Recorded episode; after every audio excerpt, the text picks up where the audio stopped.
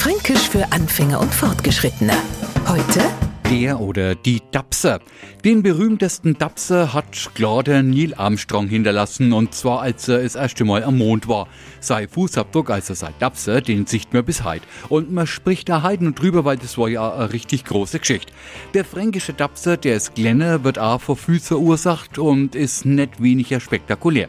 Wenn sie am Franken so richtig ärgern wollen, dann warten's, bis er seinen Fußboden putzt hat. Dann nähern sie sich dem frisch putzten Objekt und werden sie hören den Satz, mach mal jetzt ja keine Tapserei. Der Tapser ist also ein Fußabdruck. Im Prinzip nichts anderes als der hochdeutsche Tapser, nur dass der fränkische Tapser weniger Eindruck, sondern mehr Ärger hinterlässt. Fränkisch für Anfänger und Fortgeschrittene. Täglich auf Radio F. Und alle Folgen als Podcast auf podu.de.